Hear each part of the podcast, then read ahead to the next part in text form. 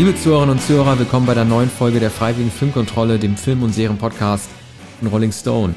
Wir machen heute weiter mit unserem James Bond Ranking und sind angekommen beim ersten James Bond Film mit Daniel Craig. Er kam im Jahr 2006 ins Kino nach vier Jahren Pause, vier Jahren Pierce Brosnan Pause und heißt Casino Royale. Ähm, wir fangen an mit dem Titelstück, geschrieben von Chris Cornell. Da spielen wir mal kurz ein.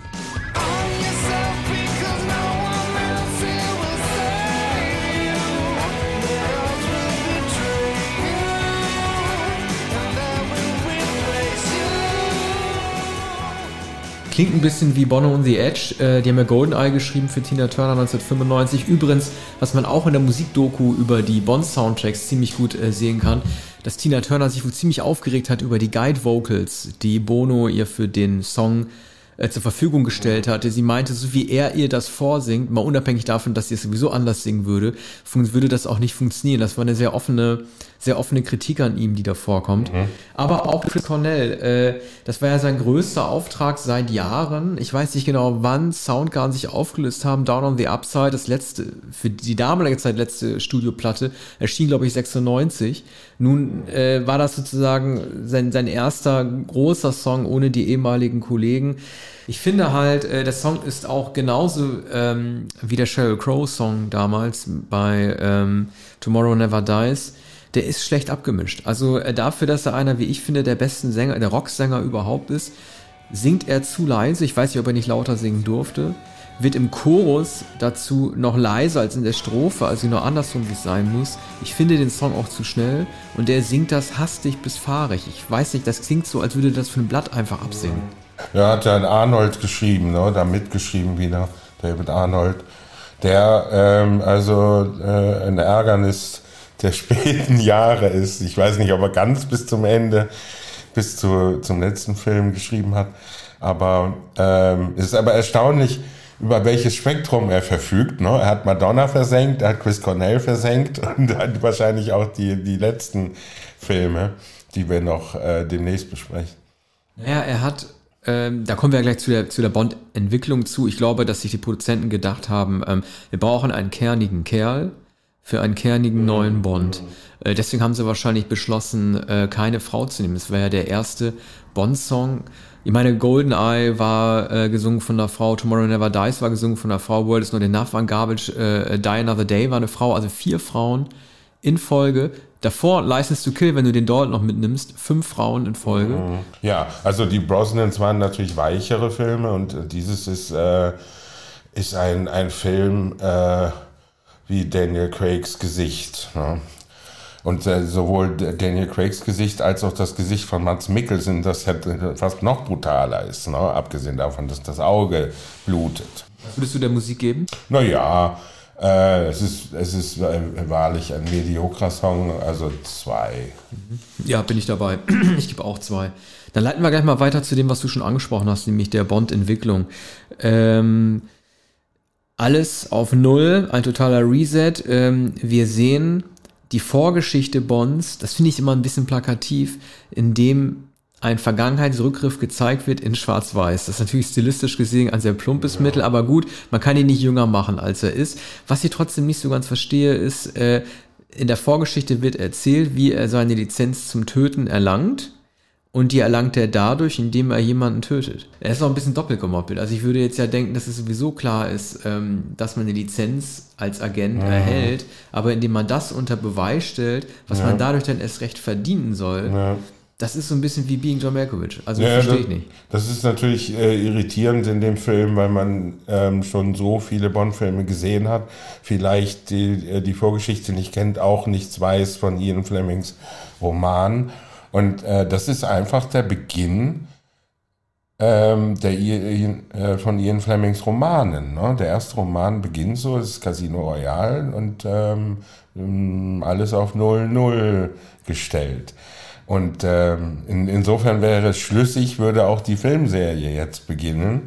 Äh, nicht so überzeugend ist es wenn man den äh, doch schon älteren Daniel Craig sieht und dann der einfache Kunstgriff, dass es in Schwarz-Weiß gezeigt wird.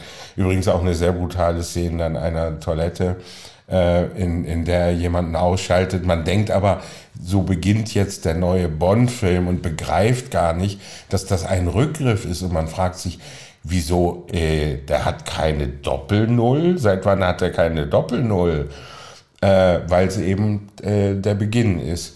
Und äh, das muss man erstmal erst verstehen. Ne? Aber man muss, sich, man muss sich natürlich an so manches gewöhnen, nicht nur an Daniel Craigs Gesicht und die Explosivität äh, schon seines frühen Auftritts, dann auch ähm, die äh, von, von Judy Dench, von M hier schon äh, erkennbar werdende Botschaft, dieser Mann ist vollkommen unzuverlässig, ne, ist eine Zumutung.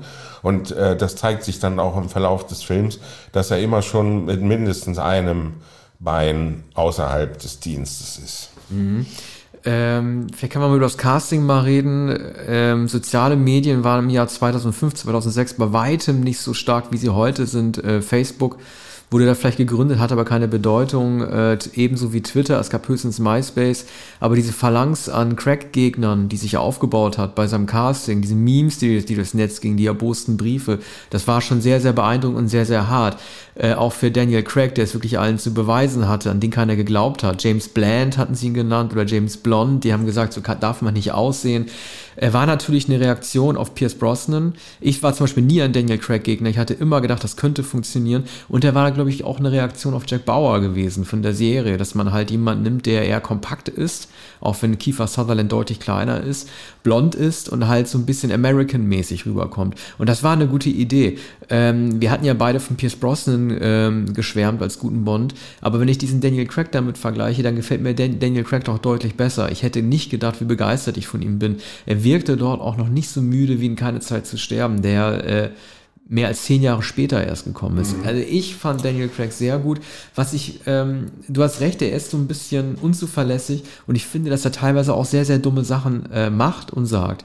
Diese Kündigung, die er an M schreibt per Mail, das kommt mir so ein bisschen sehr verliebt kopflos vor. Dann ähm, ist es so, dass äh, er auch sehr, ähm, sehr schnippische äh, Konter fährt oder so Gehässigkeiten. Ne? Er sagt zu äh, Le Chiffre, ich bin unbesorgt, solange ich kein Blut weine. Das ist halt so eine, so eine Festnagel mhm. auf Körperlichkeiten. Mhm. Dann nennt er Eva Green am Ende äh, Schlampe ne, nachdem sie tot ist, eine Verräterin in dem Sinne. Also er kotzt da viel aus an bösen Wörtern, was nicht unbedingt immer wieder gut gemacht wird durch seine Aktion. Viele sagen ja, die große Kehrtwende des James Bond, des neuen James Bond, der von Traditionalisten, ähm, von, von, von Traditionen loslässt, sei ja diese Zeile, als ihm gefragt wird, wie er sein Martini haben will, und er sagt, do I look like I give a fuck. Mhm. Aber das sagt er ja nicht, weil er zeigen will, er ist ein neuer James Bond, der mit alten Mustern bricht. Das sagt er, weil er sauer ist weil er von West-Berlin, seiner neuen Freundin, geärgert wurde. Also das ist, wirkt für mich alles sehr, sehr gedankenverloren. Und ähm, andererseits gibt es auch so menschliche Momente. Ne? Ich glaube, es ist das erste Mal, dass Bond gefoltert wird und dann tatsächlich vor Schmerz schreit ne, nackt an den Stuhl gefesselt. Ich erinnere doch noch mal an andere James Bond-Filme, wie äh, als er bei Feuerball auf dieser Streckbank liegt, auf dieser Massagebank und dann nicht nach Hilfe ruft, als er gestreckt wird, sondern nach Hallo, ne, also einfach nur jemanden haben will. Oder als er in diesem Moonraker-artigen Teilchenbeschleuniger ist, wo er sich immer mehr um die Achse dreht, aber auch alles im Griff behält. Also wir haben hier tatsächlich einen vor Angst und Wut schreienden Bond. Ja, das ist eben die überzeugende Körperlichkeit, die man natürlich bei Roger Moore nicht hatte und bedingt bei äh, Brosnan. Ähm, auch der Regie äh, von Martin Campbell zu verdanken. Die Folterszene ist so brutal, weil man sieht äh, Mickelson oder einer seiner Schergen ähm, äh, schlitzt den Stuhl auf, also ähm, schneidet die Sitzfläche heraus. Und das ist fast schon so schlimm wie die Folter, das zu sehen, weil, weil man schon ahnt, was es bedeutet. Ne? Und äh, das ist auch ähm, na, schon eine, eine unglaublich grausame äh, Szene. Die Nacktheit, die Folter und äh, dass man weiß, er wird, wird nicht nachgeben. Aber was macht Mats Mikkelsen? Ne? Dann später kommen wir wahrscheinlich noch, wir haben ja keine Kategorie für Casino, aber das Entscheidende ist dann ähm, natürlich das Pokerspiel, das hier episch gezeigt wird. Ähm, ich, ich will jetzt doch schon sagen, ähm, dass der allerbeste äh, Pokerfilm, nämlich äh, Cincinnati Kid mit ähm, Steve McQueen hier zitiert wird, Steve McQueen und Edward G. Robinson, und ähm, das ist ein, ein wirklich überragender äh, Pokerszene, fast so gut wie Cincinnati Kid. Äh, wie wird das denn zitiert? Also in welchem Kontext? Ja, allein die Länge des Pokerspiels und dieses Duell, es steigen immer mehr Leute aus, die am Rande sind. Die, ähm, der Einsatz wird, wird immer höher und, und dann die, die schiere Intensität der, des Pokerduells. Cincinnati Kid handelt fast zur Hälfte des Films von einer, einer, einer einzigen Pokersitzung. Ne? Und, und das hat mich sehr daran erinnert. Und, und dann natürlich auch ähm, die, die unglaubliche Spannung, die sich daraus entwickelt, dass, ähm, dass man annehmen kann, dass äh, Mickelson, also erst glaubt man, Mickelson blufft und dann merkt man, er blufft eben nicht. Wie kann das gute Blatt von, von Mickelson noch überboten werden? Und es ist dann der, ich glaube, der Straight Flush letzter Hand am Ende. Das ist äh, so toll gemacht. Auch wenn man das Pokerspiel nicht so richtig versteht, mhm. wie ich. Ähm, also ich gebe der Bond-Entwicklung allein, weil probiert wird, ihm eine Entwicklung zuzuschreiben, die Pierce Brosnan ja niemals zugelassen wurde. Wir erinnern uns ja daran, wie er in nordkoreanische Gefangenschaft geraten ist, aber daraus irgendwie nichts gelernt hat, auch keine Störung zurückbehalten hat. Hier wird doch versucht, an dem Fundament äh, des eiskalten James Bond zu rütteln und ihm eine echte Liebe noch zuzuschreiben. Da kommen wir gleich bei den Bond Girls nochmal dazu. Er ist nicht ganz kon kongruent in seinen Äußerungen, aber vielleicht ist ja gerade die Emotionalität, die oder die Unzuverlässigkeit, wie das auch genannt wird, äh, hast, die eben dazu geschrieben wird, vielleicht ist die ja auch gerade ein System und ein Muster. Deshalb gebe ich der Bond-Entwicklung immer noch 3,5. Hm. Ja, hier ist tatsächlich natürlich eine Entwicklung. Man sieht einen ganz anderen Bond, also nicht nur in, äh, nicht nur in, in Gestalt von Daniel Craig, sondern er ist ganz anders angelegt. Und zwar eher so, wie Ian Fleming ihn beschrieben hat, nämlich als Zyniker.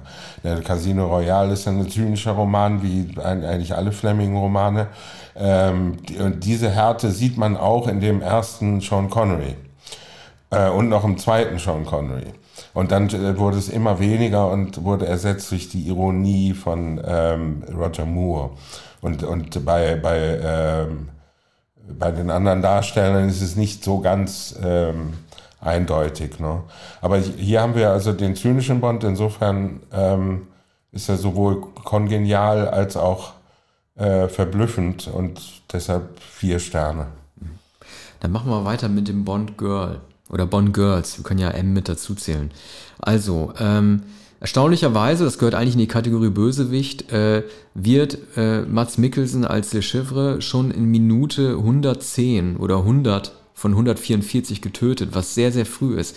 Was natürlich bedeutet, dass sich der Fokus der Geschichte ein wenig verschiebt, weil er nachher eine Liebesgeschichte weitererzählt wird zwischen Vespa Lind, gespielt von Eva Green, als auch James Bond.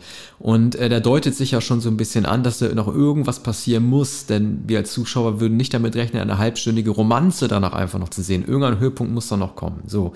Ähm, die Liebe, die James Bond für, ähm, zu ihr empfindet, zu Vespa Lind, die ist natürlich angelehnt ein bisschen an der Liebe zu der Contessa äh, Tracy aus Im Geheimdienst ihrer Majestät. Auch ihr gesteht ihr die Liebe und man weiß, es kann im Grunde genommen es ist nicht wirklich eine komische Dramaturgie, weil man weiß, es muss da noch irgendwas mit ihr passieren, aber es ist zumindest ähnlich gestrickt, dass man weiß, es kann eigentlich nicht gut gehen. James Bond ist im Grunde genommen nicht dafür gemacht, auf ewig mit jemandem glücklich zu sein. Es gibt am Ende diesen sehr ärgerlichen äh, Storypoint, der am Anfang nie erklärt wurde, von dem algerischen Freund, den Vespa Lind hat und ähm, über den sie erpresst wird, weil er gekidnappt wurde und dem sie das Geld bringen muss, das Bond da erspielt hat, damit er wieder freikommt. Der wird so Cat in the Head mäßig einfach aus dem Hut gezogen, damit es dann doch einen Grund gibt, warum sie das tut, was sie tut. Und das hat 130 Minuten lang keine Rolle gespielt. Man wusste jetzt von diesem algerischen Freund, man weiß bis heute nicht, wie der aussieht. So, ähm, das ist, äh, das ist mir zu blöd. Also da wurde versäumt, eine echte Begründung aufzubauen, warum sie so ist, wie sie ist da wird man dann, das ist schon fast, fast so Deus Ex Machina mäßig, da wird dann jemand konstruiert, damit man dann doch noch erzählen kann, warum sie ihn betrügt. Natürlich wird ihn irgendwie, wird das natürlich Bond sehr, sehr prägen, dieser, dieser Verlust, dieser Verrat bis zu seinem eigenen Ende, in keine, keine Zeit zu sterben. Diese Figur der Eva Green ist auch viel äh, dominanter als die der, äh, ich weiß nicht, wie die heißt, seine letzte Freundin, die er gehabt hat, die Französin, Lea Seydoux. Aber mal ganz davon abgesehen, ich sage das jetzt mal als Mann und unabhängig von der Charakterentwicklung Eva Greens. Es ist eine wunderschöne Frau. Äh, ich konnte mich nicht satt genug sehen an ihr. Auch als der Film vorbei war, gleich bei Google Bilder geguckt, wie sie heute aussieht, wie sie damals aussieht und so weiter. Sie ist einfach total schön. Ja, was sagen wir insgesamt? Wir können ich, auch kurz über M reden, die können wir bei den Girls dann mit. mit mhm. äh, das also, ist natürlich eine merkwürdige Besetzung als Bond Girl, aber nun ja. gut. Ja. Also, äh, Neues finde, Bond Girl. Ich finde, Nein, nee, die war vorher auch schon dabei. Ich finde, dass die Chemie zwischen ihr und Craig nochmal deutlich besser ist als die zwischen Brosnan und, äh, und, und Dench. Also ich finde, das ist, das ist eine sehr, sehr gute Chemie. Sie lässt natürlich teilweise diese etwas blöden Bond. Sie ist ja immer dafür da, äh, die politische Einordnung der Ära immer durch ihre One-Liner äh, vorweg zu, äh, oder ähm, äh, zu definieren. Sie hat ja schon bei Brosnan gesagt, sie sind das Relikt des Kalten Krieges und so weiter. Jetzt sagt sie so ein Quatsch wie, mein Gott, wie mir der Kalte Krieg fehlt. Sagt sie ja nur, damit wir wissen, dass äh, hochrangige Sicherheitspolitikerinnen wie sie mhm. oder Sicherheitschefinnen mhm. halt mit neuen Konfliktfeldern zu tun haben, wie dem internationalen mhm. Terrorismus. Ne? Äh, dann sagt sie eine weitere Silbe und ich lasse sie umbringen. Und ähm, das ist ja, als, als er auch einmal den Raum verlässt, da verharrt ihr Blick auf seinen Stuhl, auf den leeren Stuhl. Und, das, und da bleibt die Kamera ein bisschen drauf. Es ist mhm. sehr selten, dass man M dann noch zeigt, wenn Bond geht. Mm. Und das zeigt auch, dass sie seinen Platz vermisst, dass sie ihn bei sich haben will. Das ist, finde ich, sehr diffizil und, und ja? sehr, sehr gut gemacht. Meinst du? Ja, also ich, ich glaube schon, dass mm. sie mhm. flucht zwar mal über ihn, aber ähm, das ist natürlich, hat ja auch was mit dem Alter zu tun, aber diese äh, mutterähnliche Beziehung, die sie zu ihm empfindet, die ist bei ihm viel, viel deutlicher als bei Brosnan. Hm. Also ich gebe der, Kategorie Bond Girls 5, wegen Eva Green. Hm. Vier. Vier, okay. Dann kommen wir mal weiter äh, zu ähm, drei, also drei Kategorien stehen noch aus. Äh, zum Bösewicht. So, da gibt es einmal diesen afrikanischen Warlord, der auch immer mit der Machete droht zuzuschlagen. Also äh, etwas klischeehaftes äh, Mordinstrument, das man gerne dem Afrikaner dort in solchen Klischeefilmen in die Hand gibt. Ich finde Mats Mikkelsen, der ja sowieso einer meiner Lieblingsschauspieler ist, äh, sehr überzeugend. Ähm, für mich wirkt das so ein bisschen wie so eine arme Sau. Es gibt wenige äh, Schurken, die auch mal von anderen Schurken in die Mangel genommen werden bei Bond-Filmen. Er wird ja irgendwie fast erwürgt von diesem mhm. Warlord und erpresst. Und ich finde Le Chiffre deshalb gut, weil er äh, nie wirklich überlegen wirkt, sondern immer sehr gequält und getrieben. Er hat immer das Geld im Kopf, das er wieder erlangen muss. Äh, das Einzige, was mich so ein bisschen an ihm stört, ist, äh, das ist so ein Muster, dass die anderen Brosnan, äh, die anderen Crackbonds auch haben. Allen Schurken wird immer so ein äh, Gesichtsmakel immer äh, mit in die Wiege gelegt. Wir haben Rami Malek in keine Zeit zu sterben mit seinem äh, komischen Gesicht. Und wir haben auch ähm, den aus äh, Skyfall, der mir jetzt nicht einfällt, der auch ähm, ja so, so, so ein deformiertes Gesicht hat, das, das, das sich dann zeigt, wenn er sein Gebiss rausnimmt. Also irgendwie nervt das, das ist sehr, sehr klischeemäßig, das erinnert so ein bisschen an Blofeld Donald Pleasance. Also eigentlich sind die Zeiten weiter. Ja, also sie haben sich daran gewöhnt, solche Deformationen zu zeigen, ähm, Krankheiten, ähm, körperliche Besonderheiten oder Abnormitäten. Ne? Das wäre bei Mickelson möglicherweise nicht nötig gewesen denn das Dämonische, auch durchaus das Stoische oder das Abgründige ist ja schon in seinem Gesicht. Ne?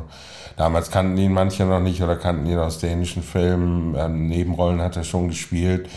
Ähm, sein Bruder ist auch sehr, sehr bekannt in, in dänischen Filmen und Serien. Äh, der war vielleicht eine Weile äh, so, sogar bekannter, jedenfalls ähm, äh, in Dänemark, wage ich zu behaupten.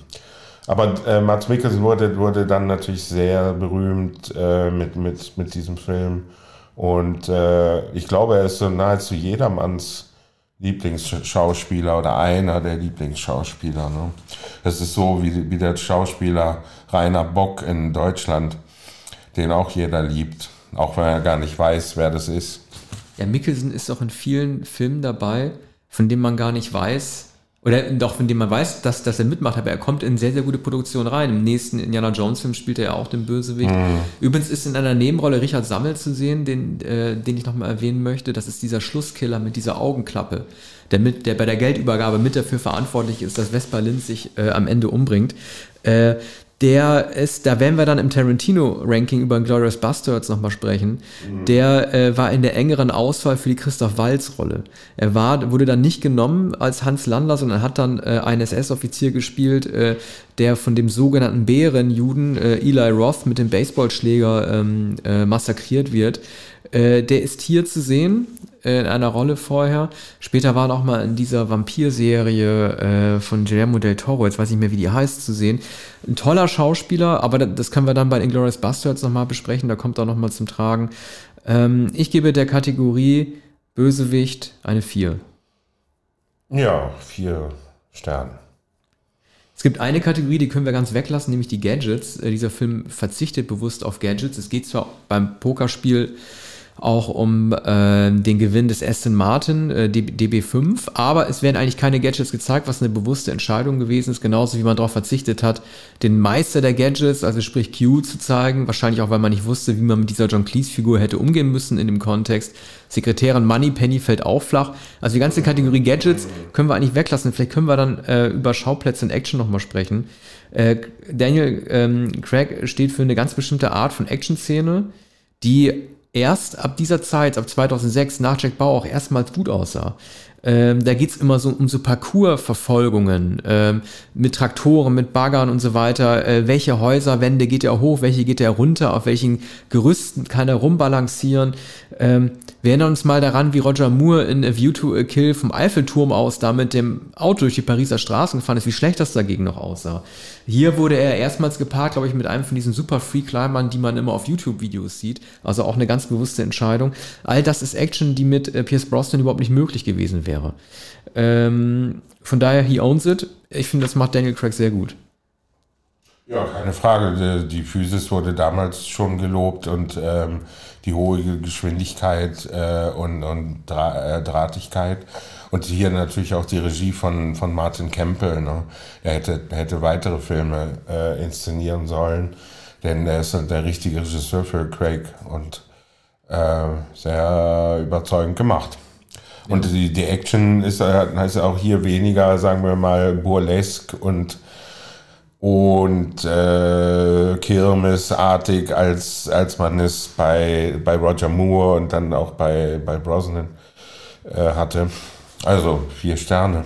Zumal ja dem gegenüber auch, das passt äh, zur Kategorie Schauplätze, aber auch Action, die von dir schon erwähnte, sehr, sehr lange äh, Texas Hold'em äh, Pokerszene einfach ist. Ne? Das ist man, das hätte man gar nicht gedacht, dass ein Bond-Film sich so viel Zeit lässt mit diesen Unterbrechungen, als er dann zusammengeschlagen an den Tisch zurückkehren muss ja. oder als er sich dann irgendwie nach diesem Herzinfarkt diese Rettungsspritze selber geben muss. Ja. Das sind solche Entschleunigungen, äh, die, die, die den gesamten Mittelteil des Films eigentlich ausmachen, ja. der sehr ungewöhnlich ist und einfach gut. Ja, also die Her Herzspritze sind sensationell. Ne? In, einer, in einer Pause des Spiels, übrigens gibt es die Pause auch in Cincinnati Kid, ähm, die äh, für, für ein, ein, ein kurzes Nickerchen genutzt wird. Und äh, das ist hier die Herzspritze im Auto. Ne? Und ähm, Bond ist also kurz vor dem, vor dem Exitus und geht dann wieder rein und spielt, das spielt weiter, spielt um 110 Millionen äh, Dollar und äh, um Staatsgelder auch. Ne? Darum geht es ja auch, dass, dass er ähm, versuchen muss, einen, einen Kredit zu bekommen oder dass das Geld zur Verfügung gestellt wird. Ne? Aber er braucht dann äh, diese gewaltige Summe und da fürchtet M natürlich oder fürchtet jeder, dass er all das Geld verspielt und er ist ja kurz davor oder man denkt, er hätte es schon verspielt und tatsächlich äh, gewinnt er dann alles. Ne? Ich gebe Action 4. Ja. Dann haben wir eine letzte und eine sehr kurz abzuhandelnde, nämlich die Schauplätze. Man sieht ja einmal äh, so eine Ausstellung der Körperwelten. Ich frage mich immer, warum die sowas machen. Kannten das die Briten oder Amis nicht oder haben die das einfach gesponsert? Ist für mich wie Product Placement. Ja, das könnte sogar sein. Aber die waren sehr fasziniert davon. Ne? Zu der Zeit war, war ja alles äh, voll äh, der, äh, der, Körperwelten. Und ähm, der äh, Dr. Mabuse war auch überall eingeladen. Ne? Er saß in jeder Sendung und erklärte seine Körperwelten. Und man, man konnte ja gar nicht anders als dauernd die, diese ausgemergelten, ledrigen äh, Körper zu sehen. Ja. Es ist ja einer der ersten Bond-Filme für mich gewesen, bei dem mir die Schauplätze sogar egal gewesen sind. Ja. Also man sieht ja den Koma See, man sieht Madagaskar, wo er da in die Botschaft einbricht. Aber das ist doch toll. Also ja. man, kann, man kann sich konzentrieren auf eine Story und es werden nicht so Naturmonumente oder sonst welche Denkmäler äh, Golden, Golden Gate Bridge-artig gezeigt, durch die man ja. sofort eine Assoziation mit dem Heimatland dort kriegen sollte. Das hat dieser Film nicht nötig. Nee, aber das Casino in Montenegro, das ja auch aus dem Fleming-Roman ist, das ist schon sehr gut. Also wer jemals in der Gegend war, kann es sich nicht so recht vorstellen. Aber es gibt ein äh, Casino und das ist ausgerechnet dort stattfindet und nicht in Monte Carlo oder an, anderweitig wie in all den anderen Filmen vorher. Das ist, ist schon sehr toll. Ne? Und also äh, der Film ist voller Überraschung, deshalb waren ähm, alle begeistert, die, die Kritiker, also Publikum nicht so sehr, aber die Kritiker waren damals sehr, sehr begeistert über den, diesen neuen Anfang. Ja, Schauplätze gebe ich deshalb auch vier, auch wenn ich kaum einen benennen kann. Ja. Und in der Gesamtbewertung gebe ich ihm auch vier. So ist es. Vier Sterne. Jetzt sind wir, bewegen wir uns allmählich auf Goldfinger zu oder der, das ist die, der Moment, da beinahe noch Goldfinger erreicht wird. Ne, wir werden ja, wenn wir alle Bonds durch haben, alle unsere Filme ranken mm. und der wird bei mir in den Top 10 vorkommen, ne? aber an Goldfinger sagt niemals nie und mm. Octopussy wird er nicht vorbei. Nein. Ja. Tschüss. Bis bald.